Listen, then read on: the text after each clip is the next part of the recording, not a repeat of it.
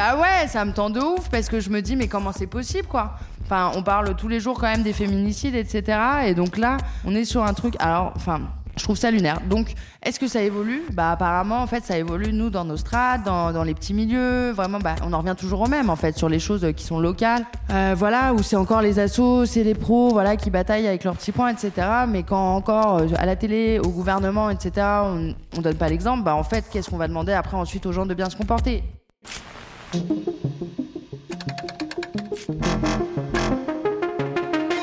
Je suis Natacha Ordas, entrepreneur dans la musique. Bienvenue dans mon podcast Les Voix qui portent. J'ai le plaisir et la chance de rencontrer des femmes incroyables qui détonnent et cartonnent dans le milieu de la musique. Qu'elles soient artistes, directrices de label, techniciennes, managers, leur parcours et leur engagement sont une véritable source d'inspiration pour nous toutes et tous. Ce podcast vous est présenté en partenariat avec Résonance, agence de communication et conseil pour les innovateurs de la musique. Marion Delpech ou Mamar, comme on l'appelle dans le milieu de la musique, fait partie de cette génération de slasheuses entrepreneuses qui multiplient les projets et casquettes. Elle est une figure incontournable des musiques électroniques et du monde de la nuit. Entre nous, si vous traînez en club, vous avez forcément croisé son chemin un jour. Mais Marion Delpech, c'est aussi et surtout une femme engagée qui s'investit pleinement pour une meilleure représentation des jeunes artistes, des femmes et de toutes les minorités invisibilisées dans les musiques électroniques. La voix de Marion est comme elle, dynamique, assurée, volontaire et bienveillante. Elle est une voix qui porte.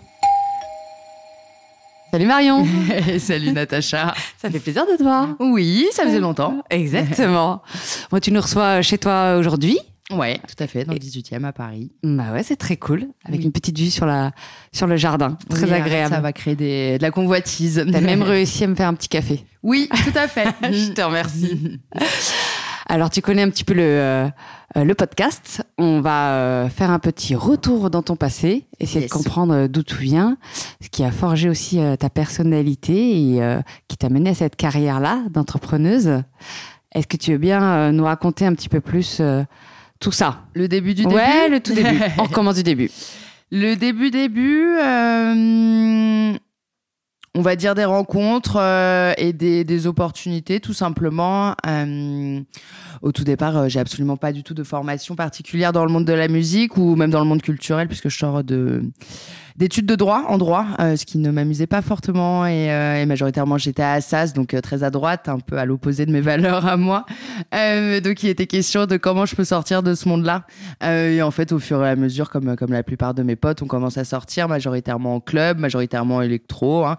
Et puis la classique, quoi, de commencer à monter un collectif, de se dire, enfin non. Bah, Si- Tout le monde monte pas de collectif en Ah bon quand on s- quand on sort. ah ouais, c'est marrant. Moi, j'ai l'impression que tout le monde monte des collectifs. Euh, C'était plutôt par le biais d'Internet, en effet. Euh, on avait commencé par un groupe Facebook qui parlait de musiques électroniques, qui ensuite euh, s'est développé en collectif, ensuite en organisant des soirées, en créant un média, etc. Mais au final, plutôt le... ça a été un coup de bol ou un coup de chance de monter un groupe Facebook à un moment X et puis de voir comment ça a évolué au fur et à mesure, puisque maintenant ça fait presque 8 ou 9 ans que je travaille dans le milieu et que ça a commencé par ça. Donc c'est vraiment en fait, euh, ouais, grâce à l'internet, on va dire, et plutôt de se dire bon bah à chaque fois on passe une étape, qu'est-ce qu'on peut faire ensuite comme projet? C'est un peu la, moi je trouve la chance qu'on a en tout cas dans le domaine musical ou culturel, c'est euh, de se dire tout est possible. Alors évidemment après. euh, c'est facile de le dire et c'est beaucoup plus compliqué de réaliser les choses. Mais voilà, sans formation particulière ou sans forcément avec du réseau au départ, on arrive quand même au fur et à mesure à monter des projets et c'est ça qui est chouette en tout cas dans la culture, quoi. C'est d'avoir cette possibilité. Et c'était quoi au départ le but euh, de ce groupe Facebook? Euh, le but qu'il y avait une intention euh, particulière Il y avait une grande intention, mais euh, non, c'était surtout mettre en avant les jeunes artistes de musiques électroniques. Et puis au tout début, début, c'était juste parce qu'il y avait de la censure sur d'autres groupes Facebook, et donc on avait fait un groupe sans censure, free speech, on va dire. Et puis au fur et à mesure, ça avait découlé sur en effet mettre en avant les jeunes artistes de musique et, musiques électroniques et et qui derrière a amené à créer une web radio qui diffusait donc euh, ces jeunes artistes qu'on retrouvait sur le groupe Facebook et euh, et finalement en fait de visibiliser la jeune scène d'une certaine manière et surtout euh, c'était un peu en réaction et en réponse à ce qui existe toujours comme problématique, hein, mais à avoir, avoir toujours les mêmes artistes, les mêmes chansons qui sont diffusées sur les grosses chaînes, les grosses radios, ce qui est la logique de toute façon du système. Mais, mais qui au final quand même représente pas toute la diversité et la richesse de ce qu'on a, que ce soit en France ou partout dans le monde. Euh, et je pense que c'est assez important. En effet, en tout cas, moi, ça a commencé un peu comme ça, on va dire, mon, mon engagement. Ça a été, voilà, déjà de pouvoir accompagner tant que je pouvais euh, et avec nos petits moyens les jeunes artistes qui méritaient aussi d'avoir un peu de place euh, sur le devant. D'accord, donc un groupe Facebook, après une web radio, Mm. et ensuite, Des soirées. D'accord, la partie plus événementielle. Bah oui, ça a toujours été la question. euh, et comme tout le monde, tout le monde a cette problématique. euh, en tout cas, quand on se lance, c'est via mon, mon cursus, hein, en faisant des, en faisant des projets, comment, comment on va se rémunérer. Euh, donc, la problématique, évidemment, c'est pas Facebook qui va nous rémunérer. Ensuite, donc, on a lancé une web radio et un média, donc toujours autour de ces jeunes artistes. Pareil, qu'est-ce qu'on va se rémunérer avec ça? Donc, bon, c'est ce que tous les médias font, euh, enfin la plupart, et ce qui se comprend, hein, c'est d'aller faire des partenariats ensuite avec des festivals, de, de créer des, du contenu éditorial et de le faire rémunérer. Ce qu'on a fait, hein, mais euh, qui évidemment sont à des échelles très très basses euh, quand on est des petits médias. Et puis bah donc après, c'est oui, comment on pourrait gagner de l'argent? Et puis de toute façon, le nerf de la guerre, ce qu'on aime faire, c'est la teuf. Hein, on va pas se mentir. Euh, donc c'est en effet, on va faire des soirées en se disant qu'en faisant des soirées, on va gagner plein de sous, ce qui est pas du tout vrai non plus, puisqu'au final, on en perd aussi souvent. Donc au final, on n'a jamais trouvé un modèle économique qui soit viable sur ce projet sur PWFM, mais euh, mais ça a permis de toucher à plein de choses aussi, d'être et de rencontrer du monde et finalement après de découvrir des clubs aussi où c'est les clubs finalement qui en tout cas pour nous nous ont fait notre euh, un peu notre éducation juridique et légale aussi de comment on déclare des artistes etc et voilà de toute cette importance en fait de l'écosystème euh, local euh, qui finalement accompagne les jeunes artistes mais aussi les jeunes projets et je pense que c'est quelque chose qui rejoint un peu de toute façon aussi toi l'idée de ton podcast de manière générale, de, créer du réseau, des gens qui sont proches, même donc de créer aussi un collectif, mais d'être avec d'autres personnes avec qui on expérimente et ensuite aussi de l'importance des professionnels. euh, L'importance, en tout cas moi je pense qu'ils devraient avoir et qu'ils ont pour certains d'accompagner justement les jeunes et de les professionnaliser. On a toute une histoire de structuration du réseau dans les musiques électroniques et, et, euh, et moi j'en ai profité d'une certaine manière et donc ça m'a permis de voir plein de choses différentes sans aucun diplôme particulier, sans jamais avoir mis les pieds là-dedans. Et les autres personnes avec qui tu avais monté ce collectif, ils avaient aussi. euh, C'était pareil. Pareil, il n'y avait pas Oui. forcément de diplôme en particulier. euh, Non, non, chacun était dans des domaines différents. Il y en avait un qui, quand même, lui, avait, euh, avait déjà pas mal bossé dans le milieu et. euh, mais venait de Casablanca. Il avait fait, créé la première, enfin, il avait fait la première boiler room à Casa, euh, au Maroc. Donc, donc voilà, une expérience de, de l'événementiel, mais euh, évidemment, les lois marocaines et euh, françaises sont pas les mêmes non plus, etc. Donc bref, on était tous assez quand même jeunes et innocents. Mais c'est aussi ce qui vous donne un peu la, la fougue d'y aller et de, ouais, bah et de ouais, créer. bien sûr. On se rend pas compte des problèmes ni des, des obstacles. euh. Puis bah donc on y va en fait à partir du moment où on perdait pas trop de sous et que euh, enfin qu'on avait nos premiers tafs, euh, on va dire dans, dans la vraie vie entre guillemets, jusqu'à ce que celui-ci devienne le vrai taf. Ouais ouais bah on y allait, c'était cool. On a Et donc, il y en a qui ont, lâché leur taf pour suivre cette aventure-là ou tout le monde était plutôt au début de sa carrière et c'était un non, peu. au final on était quatre et puis euh, au final j'ai été la seule à lâcher mon taf pour me concentrer là-dessus. Et tu faisais quoi alors avant? Je travaillais dans une maison d'édition de livres euh, qui faisait de la traduction majoritairement, qui avait été lancée par mon papa. Euh, voilà, je, je savais pas quoi faire de ma vie, tout simplement quoi. J'ai quitté le droit, donc là je m'occupais de tout ce qui était de l'administratif, des contrats, donc euh, donc c'était déjà un peu dans la culture d'une certaine manière, mais c'est pas vraiment ce qui m'amusait de remplir des tableaux Excel et de faire la comptabilité. Euh, Mais ça t'a peut-être servi plus tard. ça m'a servi. Je continue à utiliser mes tableaux de comptabilité. mais, euh, mais oui, oui, comme tous les gamins, quoi. Enfin, enfin en tout cas, moi, aucune idée de quoi faire, quoi. Donc au final, ça m'est bien tombé dessus. Je me suis dit, ah putain, c'est cool, j'aime bien la teuf.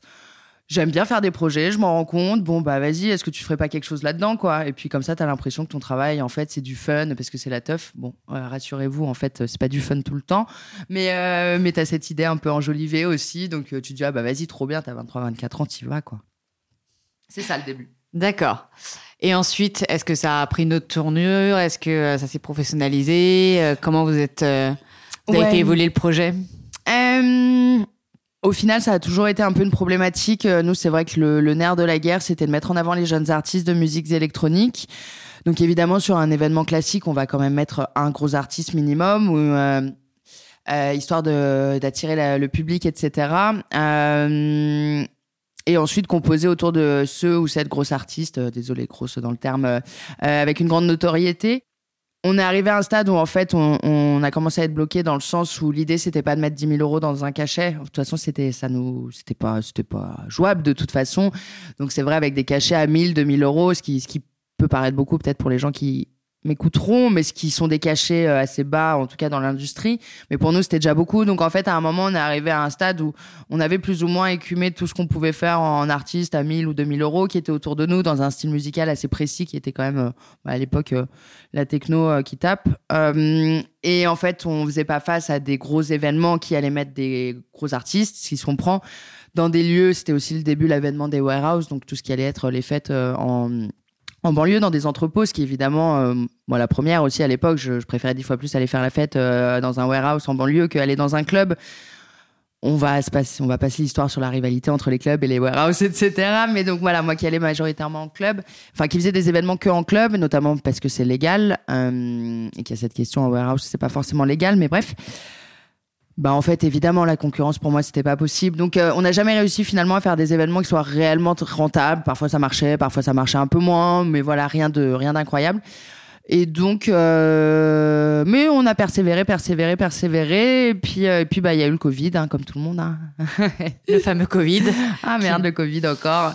Non non il y a eu le Covid. Donc évidemment tout ça a été en stand-by. Et puis bah moi il a été question bah qu'est-ce que je fais maintenant concrètement? Et, et, euh, et, on a commencé à me donner des missions presse, etc., communication. Donc j'ai commencé à travailler pour d'autres personnes. Oh. Quelle typologie de, euh, de clients, du coup, c'était? Ou c'est, d'ailleurs? Bah là, en ce moment, je, je, commence à cesser de faire cette activité-là. D'accord. peut-être on y reviendra. C'était une activité euh, Covid. C'était une activité Covid. Et puis non, je prenais quand même toujours des projets de jeunes artistes ou de femmes ou très engagés ou très politiques. Euh, c'était bien parce que quand on travaille pour d'autres personnes, c'est eux qui nous donnent des sous à la fin du travail. Donc c'était ça l'objectif.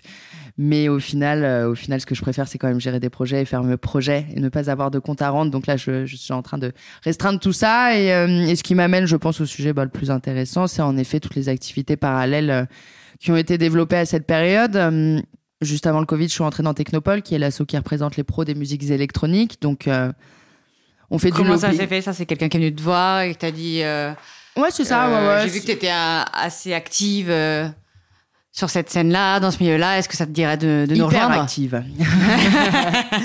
ouais, tout à fait. C'est le président de Technopole, Tommy Vaudecrane, qui était venu vers moi. Euh, c'était la question aussi à l'époque. Euh, Technopole, ça existe depuis euh, depuis 96, si je ne dis pas de bêtises. Euh, en, français ou pour décoder, ça va être les organisateurs de la Technoparade, par exemple. Euh, Technopole est donc une association revendicative qui représente un certain nombre de structures et de professionnels du monde des musiques électroniques. Et c'est vrai qu'on fait beaucoup d'allers-retours, notamment avec les institutions, faire du lobbying et faire euh, valoir et défendre les droits, en tout cas, des acteurs et actrices du secteur. Donc ça, c'est vraiment la mission initiale. Et ça passe notamment par la Technoparade qui va nous permettre de diffuser des messages euh, chaque année et d'avoir une grosse portée médiatique aussi et d'avoir de l'impact impact dans la presse parce qu'en temps normal, les musiques électroniques, euh, on en parle, mais ça va rarement être pour les bons sujets. Euh, et donc oui, non, c'était question de, rajeunir, euh, rajeunir le, conseil d'administration de Technopole, de, montrer qu'il y a une nouvelle scène aussi et des jeunes qui s'activent dessus. Donc ça a été un peu dans cette ambition, aussi des femmes, en effet, aussi dans une volonté de, de féminisation, on va dire, de l'équipe et du conseil d'administration. et c'était il y a 4-5 ans, hein, donc c'était un sujet qui n'était pas encore tant que ça mis sur le devant de la scène. Donc c'était bien. Euh, et, en fait, je pense que ça a été le début. Enfin, pour moi, ça avait été une volonté euh, de. Euh, ça n'avait pas été une volonté auquel j'avais pensé avant, parce que je ne pensais pas qu'on puisse me proposer ce genre de choses. Donc, on revient là sur les histoires de légitimité et de crédibilité. Je pense que tu as dû voir un milliard de fois dans les épisodes précédents. Mais voilà, pour moi, ça voulait dire qu'une association de professionnels me proposer de les rejoindre. Et donc, ça, évidemment, pour ma, ma légitimité, ma crédibilité, ça met un coup de, boost à l'ego et c'est nécessaire. Euh, et finalement, ça marquait surtout le début et pour moi une nécessité de l'engagement politique et de la vision politique des musiques électroniques. Euh, donc ça a commencé en effet par mettre en avant les jeunes artistes parce qu'il y en a marre de voir toujours les mêmes artistes. Donc au final c'est marrant parce que c'était déjà d'engagement d'une certaine manière pour ensuite dévier vers quelque chose de plus politique avec Technopole et en parallèle monter Actrite qui est une association que j'ai cofondée avec Cindy le 16. Ça c'est 2019 donc de Covid c'était 2020. Ouais bah c'est ça, c'est à peu près la même période que l'arrivée chez Technopole finalement. Euh, qui est une association en fait euh, qui œuvre pour euh, un écosystème musical plus safe, paritaire, mixte, inclusif et respectueux de l'environnement. C'est tout un programme politique, mais concrètement, on a développé, on vient là de terminer, euh, de développer un label de qualité pour les structures musicales qui s'articulent donc autour de quatre axes. Les discriminations, violences, harcèlement sexiste et sexuel, ça c'est le premier. Le deuxième, la réduction des risques, tout ce qui va être drogue, alcool, sexe. Le troisième, l'éco-responsabilité, donc la transition écologique. Et le quatrième, la responsabilité sociale, donc tout ce qui est en interne dans les structures, sur les programmations et aussi au sein des publics, comment on diversifie son public, comment on diversifie ses programmations et au sein de sa structure et être représentatif de la société. Et attends, donc pour avoir le label, il faut répondre à tout ça? Pause café? Ah, pause café. Euh, pause thé. Thé, pardon. Oui, parce que sinon on serait étonné pour ceux qui, celles et ceux qui me connaissent. Euh, il faut avoir tout ça en fait. Euh, donc quand on a commencé à travailler sur ce projet avec Cindy, euh, nous c'est vrai qu'initialement ce qui nous marquait particulièrement c'était en effet la place des femmes et les violences puisque c'est ce que nous on connaissait. Ça a été euh, le début de de musique tout aussi, enfin de de MeToo tout court et aussi de musique tout derrière. D'en effet la libération de la parole. ça faisait donc déjà plusieurs années que j'organisais des événements et c'est vrai que étonnamment ça a été des sujets auxquels même moi, je me rendais pas forcément compte qu'il pouvait y avoir autant de violence au sein des publics. Ça a dû probablement se passer aussi lors de soirées euh, que j'ai produites. Hein, c'est pas impossible. Je sais pas, j'ai jamais eu d'informations qui me sont réellement remontées. Mais ce qui est assez logique, puisqu'il n'y avait pas de système mis en place avant aussi pour se manifester euh, euh, lorsqu'on est victime ou témoin d'une quelconque agression. Et en général, maintenant, ça, ça tend à évoluer. Hein, mais, mais avant, c'est vrai qu'on n'osait pas trop aller voir la sécurité non plus, de peur de se faire recaler, etc. etc. Ce qui faisait qu'en fait, au niveau du public, il y avait aussi euh, vraiment une omerta, je ne sais pas si c'est le bon terme, parce que c'était pas euh, volontaire, mais en tout cas, euh, une, une, invisibilisation de toutes les violences qu'il pouvait y avoir. donc ça, c'était le point initial de mon côté. Euh, voilà, je viens de dessiner un point sur un post-it. et l'autre point était celui de Cindy, qui elle est agent et manager d'artistes et qui a cofondé l'agence de booking AMS Booking et qui se retrouvait régulièrement confrontée à des problématiques aussi auprès de ces artistes féminines, euh, c'est-à-dire l'artiste féminine qui se retrouve, euh, euh, je sais pas, au bout du monde, euh, qui est dans son run, donc le run qui va être le taxi en général, qui va par exemple redéposer un artiste ou une artiste à sa chambre d'hôtel, à l'hôtel plutôt. Euh, elle s'endort évidemment euh, dans la voiture, évidemment, elle se réveille, euh, le mec a la main entre ses jambes, etc. Voilà, des choses super réjouissantes. Ça va être le promoteur d'un événement où les fonds sont reversés quand même à une association féministe, je, crois contre les violences faites aux femmes, mais je suis pas sûre. mais en tout cas, dont les fonds sont bénéfices, pardon, sont reversés auprès d'une association qui œuvre sur des sujets féministes. Bah, l'organisateur de la soirée s'est glissé dans le lit d'une des artistes qui jouait à cette soirée. Donc en disant qu'évidemment il organisait une soirée pour les femmes, etc. Donc on est quand même sur un, un culot euh, et une violence des choses euh, assez indescriptibles. C'était pas en France, si jamais les gens se posent des questions, et je ne saurais même pas retrouver le nom, et de toute façon c'est pas l'objectif. Mais voilà, ça c'était le postulat de base, Cindy, euh, des problèmes en interne avec ses artistes. Qu'elle vivait, elle, bah, bah bien sûr. Quoi. Bah mm. oui, et puis c'est problématique, on est agent, enfin elle est agent d'artiste, se dire que tous les week-ends, peut-être, ces artistes vont se retrouver confrontés à des agressions sexuelles ou des viols. Euh, c'est sacrément angoissant quand même. Enfin, même si évidemment c'est pas une maman avec ses enfants, mais il y a quand même un peu de ça aussi. Il y a, aussi euh, souvent des, très jeunes artistes, euh, et notamment féminines, euh, voilà, qui ont 20 ans. L'idée, un maximum, c'est de pouvoir faire en sorte qu'elles soient accompagnées, mais c'est pas possible tout le temps, tout le temps, tout le temps. Euh, donc c'est de se dire en fait, quand même, quand on y pense, quand on est artiste, qu'importe l'artiste au départ, on est quand même envoyé à prendre l'avion dans un pays qu'on ne connaît pas pour se mettre dans un taxi ou une voiture qu'on ne connaît pas pour arriver dans un hôtel. Bon, là, l'hôtel, ça va. Et encore l'hôtel, parce qu'il peut y avoir des promoteurs qui vont proposer d'aller dormir directement chez eux, etc., ce qu'il faut ne jamais faire. Euh, pour arriver sur un festival qu'on ne connaît pas non plus, etc., c'est quand même dangereux quand on y pense au final. Enfin, on a ce truc de se dire, ouais, alors après, évidemment, quand, quand on a la notoriété qui arrive, etc., c'est plus vraiment dangereux. On est entouré euh, par 14 euh, personnes. j'allais dire, on est plus seul dans ces voyages-là. Voilà, c'est ça. Mais quand on y pense au final, et souvent maintenant, enfin, il y a des artistes qui commencent leur carrière à 16, 17, 18 ans. Enfin, faut être courageux quand même. Donc bref, tout ça pour dire après cette digression, euh, oui voilà, c'était ça le, postulat initial, euh, les violences etc. faites aux femmes et puis en fait en travaillant, on s'est dit mais c'est pas possible euh, déjà de ne parler que des violences faites aux femmes parce qu'évidemment ça peut arriver aux hommes, ça peut arriver aux personnes non binaires etc.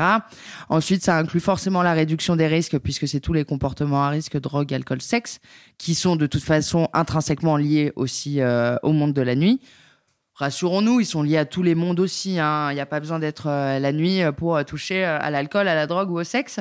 Mais bon, majoritairement, nous, on est conscient qu'on a ça dans notre écosystème. Donc l'idée, c'est de faire de la prévention et euh, d'essayer d'accompagner les personnes si besoin. Donc violence, euh, réduction des risques. En fait, après on réfléchit, ben on se dit oui, mais ça pose quand même la question de la transition écologique dans le sens euh, plutôt que d'aller prendre par exemple des gros artistes qui sont en général masculins aussi à l'autre bout du monde, qui vont coûter euh, la peau des fesses. euh, pourquoi on va pas déjà se retourner aussi vers ce qui est local au final, revoir les artistes qui sont autour de nous, accompagner la scène émergente, etc. Et donc aussi, euh, comment dire, toujours structurer, professionnaliser aussi les gens et participer à ça. Donc évidemment, la transition écologique, elle est rentrée dedans. Euh, et puis là, je prends un exemple qui est vraiment euh, euh, évident, hein, mais euh, il y en a 150 000 comme ça.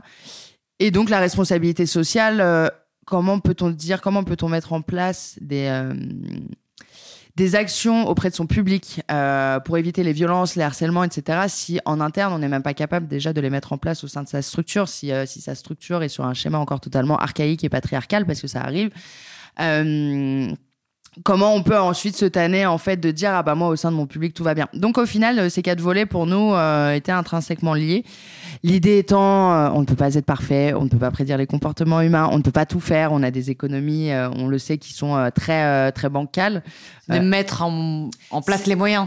C'est de mettre en place des mesures, des actions concrètes euh, qui sont à l'échelle aussi des différentes structures et aussi à leurs échelles économiques.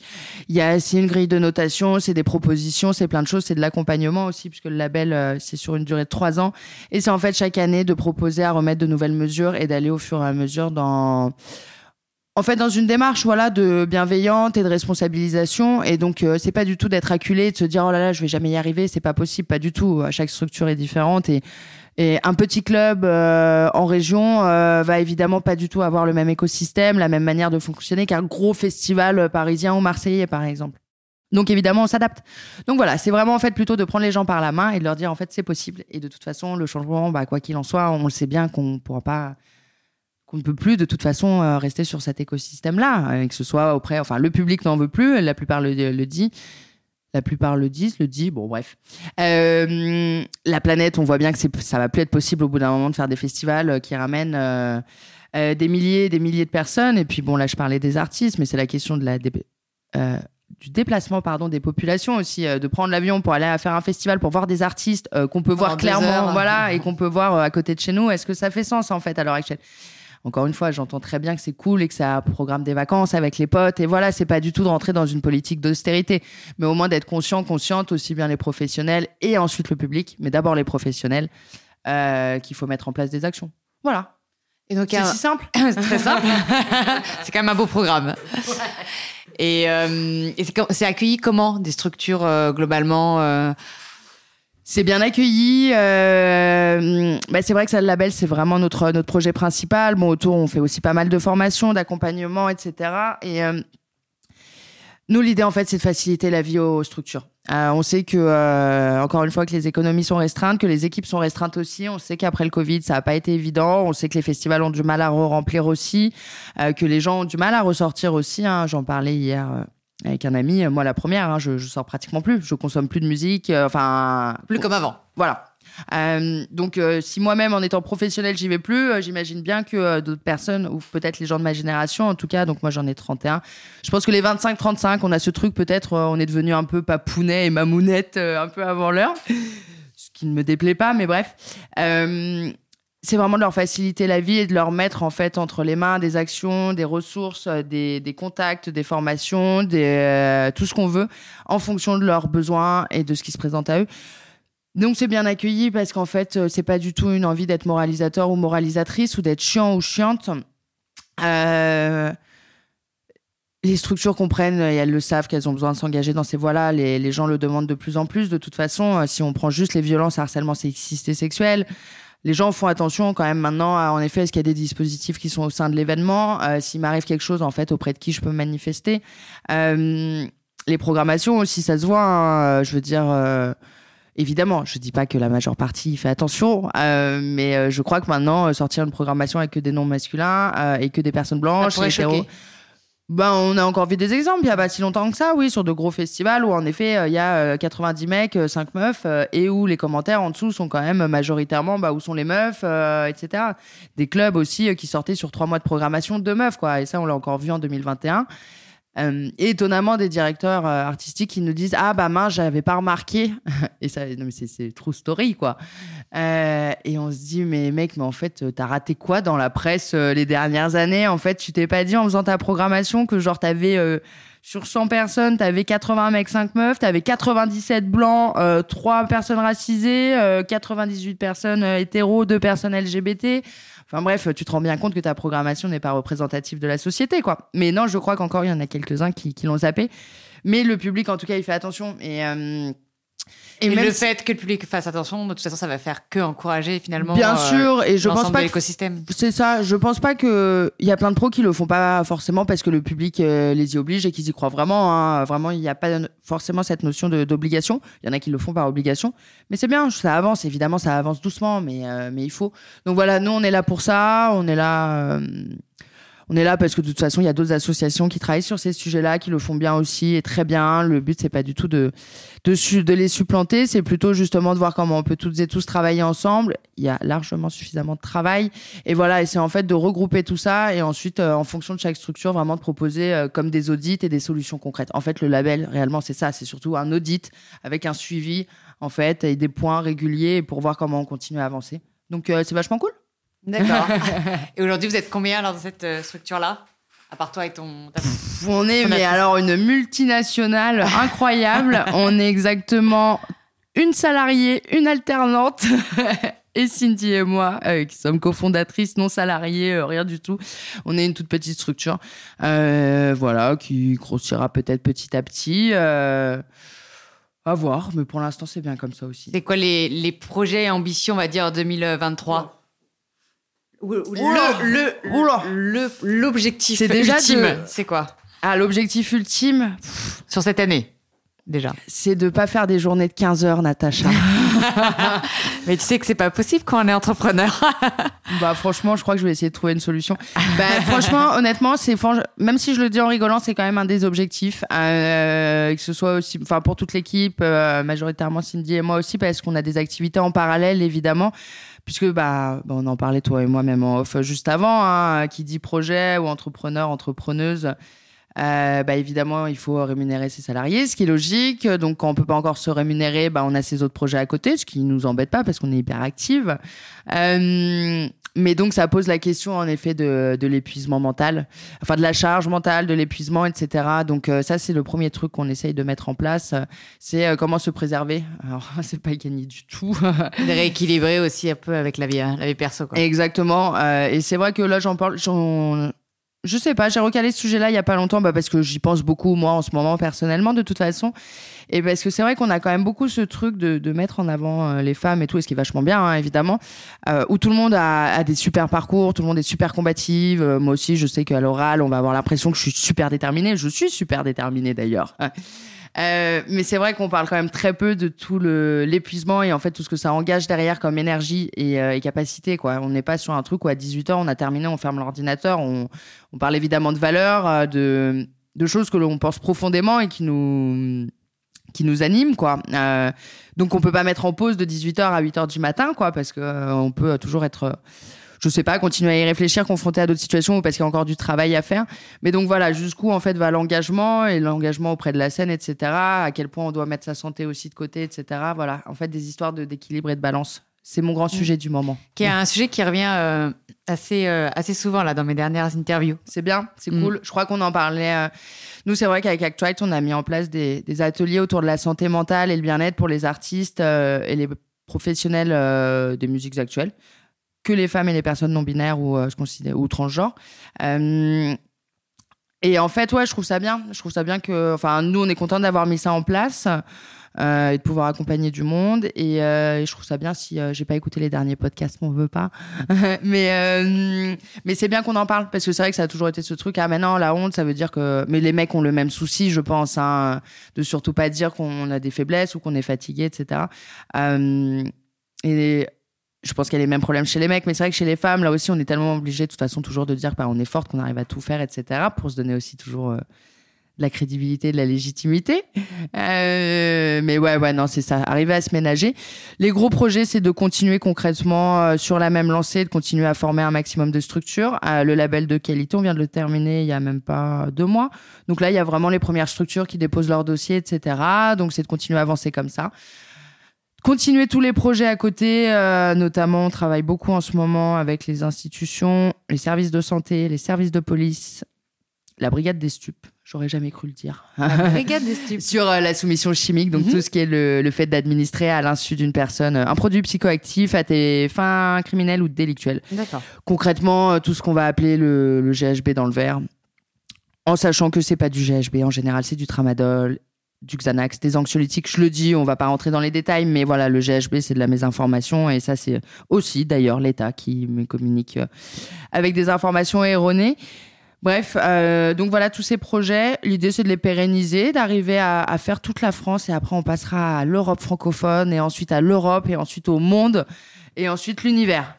Et là-dessus, euh, et, avec ces projets-là, tu vas équilibrer Exactement. Tout en équilibrant. Une fois que ça fait, après, je passerai au sujet de la police. Euh, ça, c'est mon sujet pour ma prochaine vie.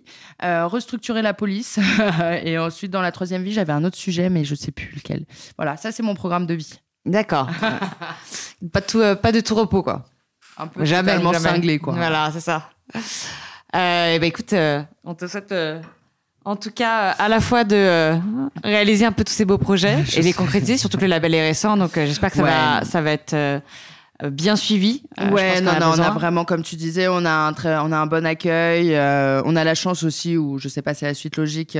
ben, Cindy, elle est professionnelle dans le milieu des musiques actuelles depuis 15 ans, moi 10 ans, donc aussi en fait ces gens-là, on les connaît, donc ça crée aussi de la facilité. On, la confiance aussi en. Bien sûr, on connaît le terrain, on sait ce que c'est de produire des événements, on sait ce que c'est de sortir des disques, on connaît les problématiques qu'il peut y avoir, donc donc en fait voilà, ça crée de la proximité, c'est assez c'est assez simple pour nous en fait. C'est plutôt toute la réflexion en amont quoi, et d'essayer de faire des choses justes, euh, qui soient bien, qui n'oublient personne, euh, parce qu'on nous attend autour, non Je le sais. Alors dis-moi, dans cette nouvelle vie équilibrée euh, de Marion 2023, ça se passe comment une journée type? Puisqu'elle ferme son ordinateur à 18h maintenant. Alors, j'ai écrit mes résolutions sur un cahier. Euh, j'espère que ça durera longtemps. Mon cahier que j'emmènerai chez ma psy demain pour lui montrer que je mets des bons points. Ma résolution, c'est de commencer les journées avant 9h du matin, de les terminer avant 19h. Comme ça, on a le temps de faire à manger après et de passer du temps avec son copain ou sa copine ou son chat, euh, ce qu'on veut. Euh, de cesser les journées qui se terminent à minuit parce que sinon, le lendemain, on n'a pas envie de se lever et que finalement, c'est bien de se lever tôt. voilà, c'est ça. De réfléchir aux missions, de ne plus accepter des missions qui prennent trop de temps. Savoir dire non. Voilà, savoir dire non. C'est vraiment dans ma liste, hein, je te jure. Savoir dire non, réfléchir en fait au temps que ça va prendre et au ratio temps, argent et du plaisir que ça impliquera. Et en fait, euh, je commence à comprendre que même si parfois c'est bien aussi de rentrer des sous, mais en fait, quand il n'y a pas de plaisir, euh, enfin en tout cas, moi, j'y arrive pas, quoi. Ça me, ça me déprime total. Donc c'est vraiment ça et ne plus boire le soir en semaine. Voilà, très important. Tout le monde est au courant, comme ça, tout le monde, euh, vous serez également au courant, comme ça, tout le monde sera témoin. Exactement.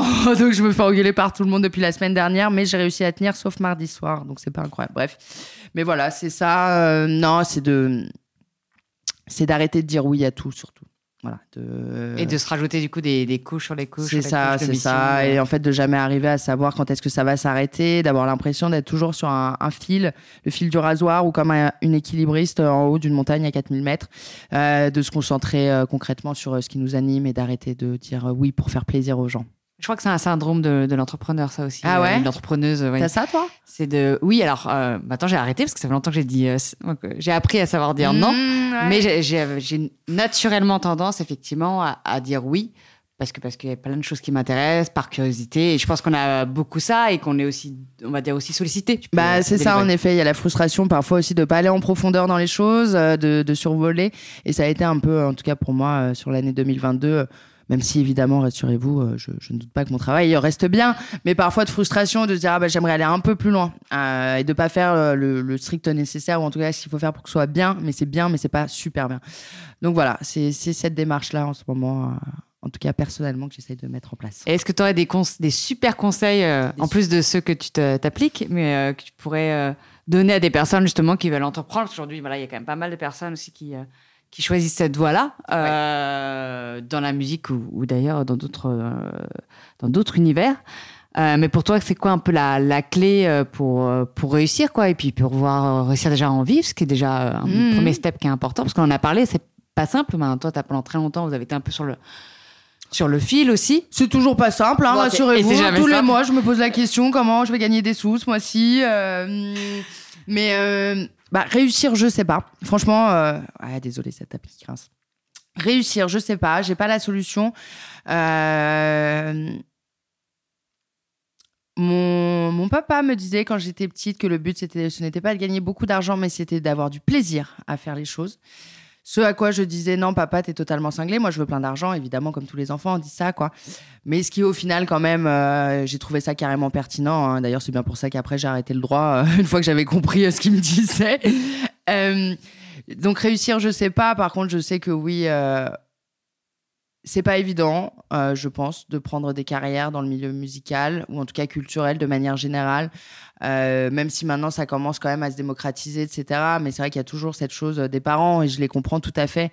Et c'est en ce sens-là où je pense que j'ai eu de la chance, euh, mais des parents qui vont dire à leurs enfants, bah évidemment de faire des études supérieures, évidemment de prendre des métiers qui ramènent de l'argent. Et je comprends tout à fait les parents qui disent ça. Hein. c'est par par protection de leur enfant et pour leur assurer une sécurité. Donc c'est pas du tout une critique.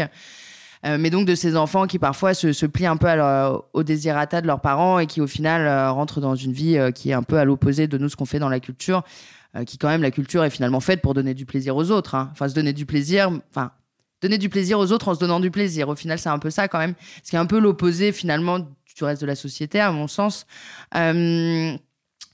Et donc, bah, je dirais surtout, euh, voilà, de réfléchir à qu'est-ce qu'on aime, qu'est-ce qui nous fait lever le matin. Euh, évidemment, de se dire qu'on va sûrement en chier. Hein. Euh, désolé, que ça va pas être facile au début, qu'il il faudra sûrement manger des pâtes pendant un bout de temps, etc. Mais surtout, de ne pas rester seul et de se créer du monde autour de soi. Je pense que, mais je pense que ça, ça a dû être quelque chose qui a dû ressortir régulièrement dans, avec tes tes interviews précédentes, mais, euh, mais pour moi qui semble indispensable, euh, qu'importe le genre hein, des personnes, mais notamment des femmes aussi, voilà, de pas hésiter à contacter les gens. Alors évidemment, si vous contactez une énorme artiste qui fait 50 000 fois le tour de la Terre en une semaine, c'est sûr qu'elle vous répondra probablement pas. Mais regardez autour de vous, en fait, euh, de manière locale, encore une fois, parce que je pense que ça, c'est indispensable aussi, en fait, recréer des réseaux à échelle humaine, locale. On a Internet, c'est cool, autant l'utiliser, bien sûr, mais rien ne vaut quand même des échanges en physique et de voir les gens. Et voilà, de voir que peut-être à côté de chez soi, je sais pas, il y a un petit programme de mentorat qui vient de se créer dans une salle, et ben autant autant essayer d'y aller, ou un collectif qui vient de se créer avec des valeurs qui vous semblent ok pour vous, euh, de leur faire un petit message. Ou s'il y a juste une question, de demander en effet à quelqu'un qui est peut-être un peu plus installé dans le milieu, euh, et qui vous répondra, c'est sûr. Euh, en tout cas, entre, entre femmes, moi je pense que la plupart du temps, alors je peux pas répondre pour tout le monde, mais en tout cas, il y a toujours ce truc de vouloir aider, répondre, etc. Donc je pense voilà, c'est la première chose en fait pour pas abandonner. À mon sens, c'est euh, vraiment de trouver des gens en fait qui nous donnent de la force euh, et qu'on se dise qu'on n'est pas seul. Euh, et idéalement, après, si c'est possible, ouais, trouver des mentors. Je pense que ça a dû être un sujet qui est, qui est revenu plusieurs fois, mais c'est vrai que une fois qu'on est lancé, etc., qu'on s'est créé un réseau, qu'on a des potes, machin, et qu'on travaille tous, toutes et tous ensemble, tac, tac. Euh, J'aime bien le tac, tac. Tac, tac, en bougeant les mains. non, ben, je, je suis en train peut-être ajouter la vidéo finalement à ce podcast. J'étais en train de construire le petit mur de la vie. Euh, non, mais c'est vrai de Ensuite, alors ça c'est plus compliqué parce qu'évidemment c'est un sujet de, rencontre aussi et en fonction voilà c'est un peu un aléa de la vie, mais dont aussi bah ça peut rejoindre justement le MEWEM dont tu fais partie Natacha etc qui est dans cette dynamique voilà de trouver des personnes qui peuvent vous aiguiller sur un plus long terme avec qui ont plus d'expérience et euh, ça c'est quelque chose euh, je pense qui est euh, qui est vraiment euh, soulageant d'une certaine manière, voilà, euh, qui permet de s'enlever des poids, euh, du poids sur les épaules, d'être comprise et, et, voilà. Je pense que c'est vraiment, pour moi, à mon sens en tout cas, c'est les choses les plus importantes. Qu'est-ce qui nous fait plaisir, pourquoi on a envie de se lever le matin, de se créer du monde autour de nous et ensuite avoir de l'appui de personnes plus expérimentées. voici une recette très concrète. Merci Marion. je t'en prie. et toi, tu as eu des mentors ou des, des personnes comme ça que tu as pu rencontrer, sur lesquelles tu as pu aussi un peu t'appuyer ou qui t'ont aiguillé, comme tu disais à un moment donné Je suis désolée, putain. Euh, Je pense que moi, au départ, j'étais plutôt sur un truc, j'ai besoin de personne, j'y arrive toute seule. C'est bon, lâchez-moi tous. Donc non, il y avait plutôt ça. Euh, au fur et à mesure, évidemment, je me suis entourée, notamment grâce à Technopole, hein, de personnes qui étaient euh, plus âgées, expérimentées que moi, euh, et auprès, duquel, auprès desquelles j'ai appris quand même euh, beaucoup de choses. Euh, c'est quand même vachement agréable de pouvoir poser des questions sans être jugé ou se dire ah, je vais passer pour une bolosse ou ce genre de choses. Mais concrètement, non, je pense que au final, ça a été, euh, ça va la faire marrer Cindy quand elle entendra. Mais bon, je lui, ai- je lui déjà dit une fois ou deux, je crois.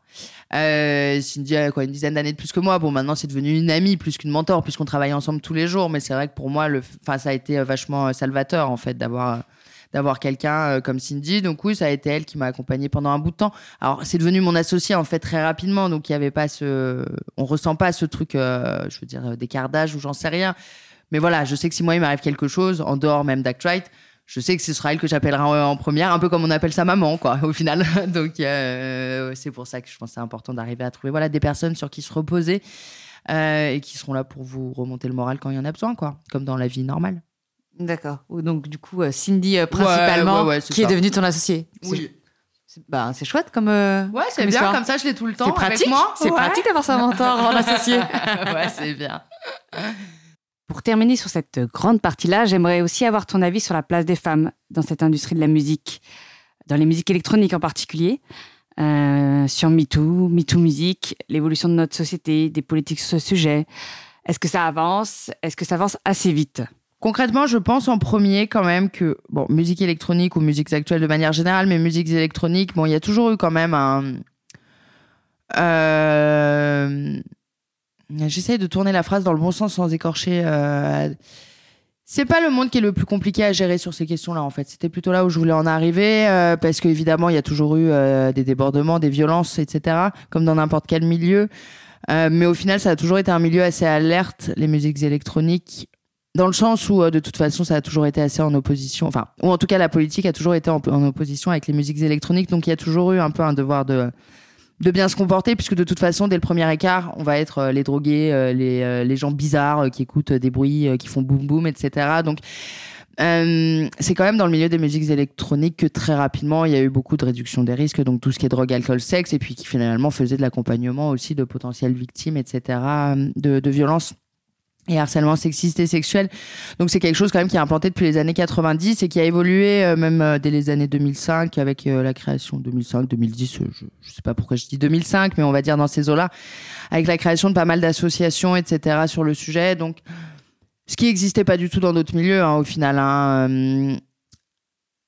Donc au final c'était quand même assez avancé. Alors après on, on a on a on s'est un peu reposé sur nos lauriers, mais et ça a évolué, comme on se disait tout à l'heure, avec Music 2, MeToo, etc. Et ça, c'est vraiment, on va dire, euh, démocratisé. Je sais pas si c'est le bon terme, mais vraiment, voilà, c'est devenu quelque chose de courant et tout le temps. Alors qu'avant, ça allait être quelques organisateurs euh, bienveillants, etc. Et c'était pas autant, autant appliqué partout. Mais bref, tout ça pour dire que je pense qu'on on commençait pas de si loin, beaucoup moins loin que pas mal d'autres euh, styles musicaux.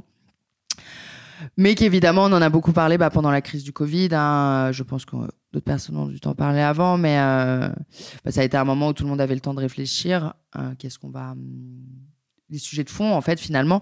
Euh, le Centre national de la musique a pris le sujet aussi à bras le corps avec les associations qui travaillaient sur le sujet. Donc, a débloqué avec, avec le ministère de la Culture, puisque le Centre national de la musique étant rattaché, au ministère de la Culture, a récupéré pas mal de fonds sur ce sujet et a, a subventionné pardon, pas mal de, de projets.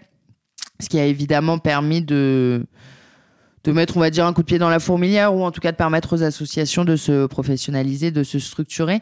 Avant, c'était encore assez marginal. Euh, là, c'est vrai que ça a permis en tout cas de, de créer un domaine d'activité, on va dire, d'une certaine manière. Euh, donc ça, c'est bien. Je pense que non. Par contre, on n'est pas allé assez loin, ça c'est sûr. Euh, je pense que les organisateurs et organisatrices, en effet, prennent leurs responsabilités, qu'il y a encore pas mal, pas toutes et tous, mais une bonne partie quand même, qu'il y a encore pas mal de travail sur la partie phonographique, tout ce qui se passe en label, tout ce qui se passe de manière cachée. Ça, on en parle moins parce que on revient sur les sujets tout à l'heure, mais on parle beaucoup du public, mais on parle très peu de ce qui se passe en interne. Évidemment, hein, on préfère toujours euh, voir euh, chez les autres. Donc le public, c'est pas chez nous entre guillemets. Euh, je pense que voilà, il y aura toujours évidemment des, choses à améliorer, etc. Mais en tout cas, c'est un sujet maintenant qui est récurrent, qui est une obligation, notamment aussi pour les structures qui sont euh, subventionner. les gérants et les gérantes doivent faire une formation autour de ces sujets-là. c'est bien. Bon, évidemment, après, ça dépend de la volonté aussi du ou de la gérante ensuite de mettre en place des choses concrètes. Mais bon, c'est déjà un début. Donc non, je dirais que ça avance, ça avance dans le bon sens. Euh, maintenant, voilà, il y a encore pas mal de taf en interne. Quoi. Voilà. Les, actions concrètes sur les événements se font de plus en plus régulières, sont de plus en plus visibles. Et ça, c'est vraiment bien. Maintenant, voilà, c'est en interne, euh, c'est pas encore la joie. Et ça, on parle que des musiques électroniques. Et de manière générale, bah non, on prend la musique, euh, voilà, c'est totalement lunaire de se dire qu'on voit encore euh, des mecs violeurs, agresseurs euh, aux victoires de la musique ou dans toutes les émissions, etc. Et ça, alors ça, c'est un truc. voilà, je là, je parle que de mon milieu à moi, musiques électroniques, musiques actuelles, mais franchement. Je, je, trouve ça encore aberrant de se dire, mais ça c'est parce que je suis énervé contre le monde, contre la politique, contre contre les institutions, mais de se dire qu'on en est à un stade où encore Macron dira que c'est euh, le quinquennat des femmes ou je sais pas quoi, d'avoir ensuite euh, plein de ministres qui vont dire euh, notre priorité c'est les femmes, etc. et les violences faites aux femmes, et de voir ensuite qu'on a quand même des acteurs, des chanteurs, tout ce qu'on veut de la scène musicale, culturelle, qui sont encore à la télé sur des heures de grande écoute. où tout le monde sait que de toute façon c'est des agresseurs et des violeurs, mais de toute façon ça ne sortira jamais puisque évidemment on va nous dire qu'il y a la présomption d'innocence ou que sinon les, plaintes ont été classées sans suite ou qu'il y a prescription. Et ça, je trouve ça totalement incroyable. Euh, l'autre jour, euh, c'est une anecdote, je n'avais pas pensé, mais euh, je regardais Incroyable Talent. Bon, voilà, c'est des choses qui arrivent. Je regarde beaucoup de merde à la télé, il faut le dire. Enfin, merde, je sais pas si c'est une merde, mais bon, en tout cas, voilà, du divertissement pur et dur. Euh, je crois que c'était la finale. Il y a un chanteur, euh, je sais pas quel chanteur, hein, qui chantait une chanson de Johnny Hallyday. Me demandez pas laquelle, mais en tout cas apparemment qui parle euh, euh, du fait qu'il l'a, il l'a tué par amour, quelque chose comme ça. Bon, voilà. Je reviens pas sur les paroles, etc. Parce que bon, est-ce que c'est de la est-ce que lorsque c'est de la fiction, on peut se permettre de dire ça? Je j'ai pas la réponse encore et je je sais pas franchement. J'aurais un côté qui me dit incitation à la haine, un côté qui me dit bah oui tant que ça reste fictif les artistes ont encore le droit de, produire ce qu'ils veulent. Donc voilà, bref, ça c'est pas le problème. Mais c'est qu'en effet, à un moment, il y a le, un des mecs du jury, euh, pareil, je sais pas comment il s'appelle, bref, qui lui dit, euh, bah, qui lui explique ça. Mais tu dis, tu te rends compte quand même euh, que donc on parle de tuer enfin c'est l'incitation, enfin de tuer sa femme parce qu'on l'aime trop, etc. Et le mec qui était à l'audition, enfin non, c'était la finale en plus, répond Ah oui, mais vous savez, par amour, on peut en faire des choses et le mec du jury derrière qui rigole. Et en fait, je me dis, on est quand même sur M6, un soir à 21h, sur une heure de grande audience, où il y a des gamins qui regardent. Et en fait, en une minute top chrono, ils viennent quand même de dire que tuer sa femme par amour, en fait, c'était OK, quoi. Et là, on se dit, mais en fait, et euh, que fait le CSA euh, Que, enfin, il y a rien. Et en fait, euh, et ça, bah, je pense que ça doit s'entendre, ma voix, elle a changé. un tout petit peu. Ouais. Bah non, mais en fait, ça me tend. Ça, t'énerve. Bah ouais, ça me tend de ouf parce bah que je me dis, mais comment c'est possible, quoi? Enfin, on parle tous les jours quand même des féminicides, etc. Et donc là, on est sur un truc. Alors, enfin. Je trouve ça lunaire. Donc, est-ce que ça évolue? Bah, apparemment, en fait, ça évolue nous dans nos strates, dans, dans les petits milieux. Vraiment, bah, on en revient toujours au même, en fait, sur les choses qui sont locales. Euh, voilà, où c'est encore les assos, c'est les pros, voilà, qui bataillent avec leurs petits points, etc. Mais quand encore euh, à la télé, au gouvernement, etc., on, on donne pas l'exemple, bah en fait, qu'est-ce qu'on va demander après ensuite aux gens de bien se comporter? Et bref, donc peut-être avant de réformer la police, je vais réformer la politique et la société en général, mais ça, voilà. Mais voilà, ça, ça, ça, je trouve ça dingue. Donc en fait, on avance nous, on avance, mais en fait, euh, les gros mastodontes n'avancent pas, quoi. Donc c'est problématique, en fait. C'est ça le problème. Donc comment on fait pour eux les toucher, en fait? Et là, quand c'est régi par l'argent, bah, je crois qu'en fait, euh, nous, on n'a plus d'impact au bout d'un moment. Enfin, on va continuer à batailler, mais en fait, euh, comment on peut euh, voilà, atteindre ça, je sais pas. Voilà. Mais, tu vas trouver la solution, bien entendu. Bah, évidemment, j'y réfléchis toutes les nuits. si tu veux bien, on va passer à la session Secret Sauce, qui est un, un chouïa plus légère. Oui. mais qui est importante. Mais je crois que je vais réussir à la rendre lourde. Pardon. c'est possible. Allons-y. Est-ce que tu as une phrase mantra? Ouais, non, je regardais l'heure, j'ai un call à 30, mais on va y arriver. Euh, je décalerai au pire. Oui, euh, alors, est-ce que j'ai une phrase mantra? Euh, Bah, je, la, la même que d'habitude, qui est très gnangnan, mais euh, qui sera euh, souris à la vie et la vie te sourira.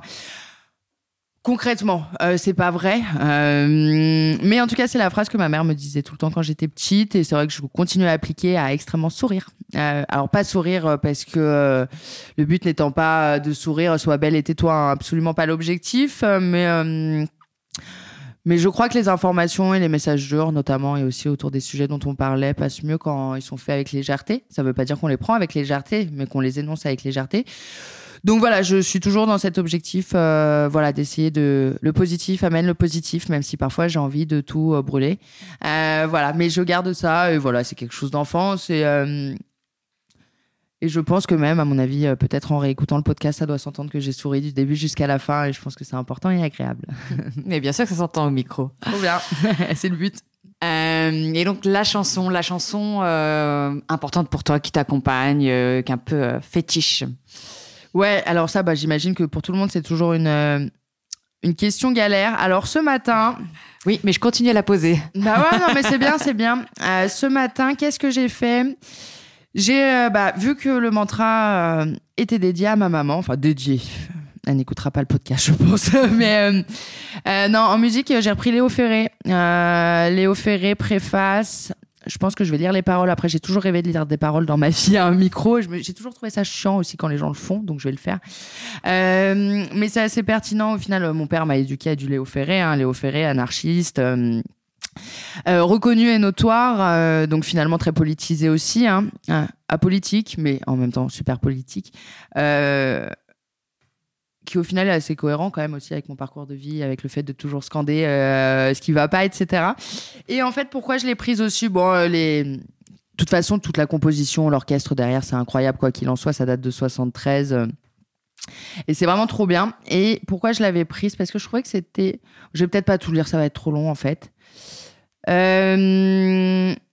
Mais dès le premier paragraphe, et ça m'a fait marrer, euh, on ne prend les mots qu'avec des gants à menstruels, on préfère périodique. Donc déjà, je me suis dit, c'est bien, on reste quand même dans le sujet aussi initial. On est quand même en 73, hein, donc euh, je veux dire, c'était pas du tout des sujets euh, à l'heure actuelle. Mais bon, c'est extrêmement poétique, c'est bien dit, ça parle justement du monde musical aussi et de la poésie, etc. Et parce que j'espère que toute ma vie, je serai, je serai libre comme Léo Ferré l'était, et c'est mon objectif. Donc voilà. Rien à voir avec de l'électro, donc. Hein. Et euh, est-ce que tu as réfléchi à une personne qui serait euh, qu'il faudrait interviewer? Parce que tu penses aussi qu'elle a une voix qui porte et qu'elle euh, aurait des choses à nous raconter et à nous partager Ouais, bah évidemment, ma première réponse serait Cindy, mais on va dire que je fais du favoritisme. Bah, sur, celui-là, j'ai pas réfléchi à vrai dire. Mais non, mais on parlait de musique classique tout à l'heure. C'est vrai que Aliette Delalleux, quand même, qui a sorti le bouquin Mozart je veux pas dire de bêtises, si Mozart était une femme ou Mozart n'était. Hop, hop, hop, hop, hop, je vais me faire taper sur les doigts. Aliette de la le. Alors, on va retrouver tout de suite, hein, excusez-moi. Mozart était une femme, histoire de la musique classique au féminin. Euh, je ne l'ai pas lu. Hein. Pour, d'ailleurs, il faudrait que je l'achète. Euh, mais bon, j'ai, régulièrement bossé avec Aliette et c'est vrai que c'est extrêmement intéressant de, de voir à quel point bah, dans, la, dans les la musique classique, euh, évidemment, c'est il y a encore pas mal de sujets dessus. Euh, et euh, histoire de la musique classique au féminin, de toute façon, de manière générale, encore une fois, j'ai pas lu le livre, hein, mais, mais de manière générale, je pense que c'est vachement intéressant de se replonger. sur toute l'histoire, l'invisibilisation évidemment des femmes. Bon, c'est pas des sujets qui sont nouveaux, mais de voir à quel point, parce que j'avais un peu bossé sur le sujet à un moment, le peu d'accès des femmes aux instruments de musique justement à l'époque du Moyen Âge, la Renaissance, où c'était, Aliette euh, sûrement euh, me corrigerait, donc je veux pas dire de bêtises, mais euh, mais où finalement c'était souvent des, filles de, de musiciens déjà qui apprenaient à faire de la musique puisque les autres n'avaient pas le droit de toucher aux instruments, que c'était souvent dans des cadres religieux également et qu'évidemment la religion interdisait aux femmes de toucher aussi aux instruments et de jouer de l'orgue d'ailleurs et je crois que ça s'est aboli il y a très très peu.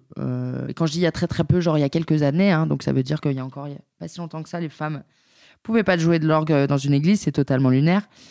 Euh, bref, donc intéressant et pour comprendre la construction aussi, le fait qu'on en ait aussi peu. Euh, donc voilà. Très bien, j'ai bien noté. et j'espère que voilà qu'elle écoutera et qu'elle qu'elle acceptera l'invitation. euh, Marion, je te remercie. Bah, merci à toi. Normalement, tu vas pas être en retard pour ton rendez-vous. Je suis désolée. On est hein. on time. Trop bien. On est à l'heure. Ouais, c'est cool. Merci beaucoup. Merci à toi. À très vite. Salut.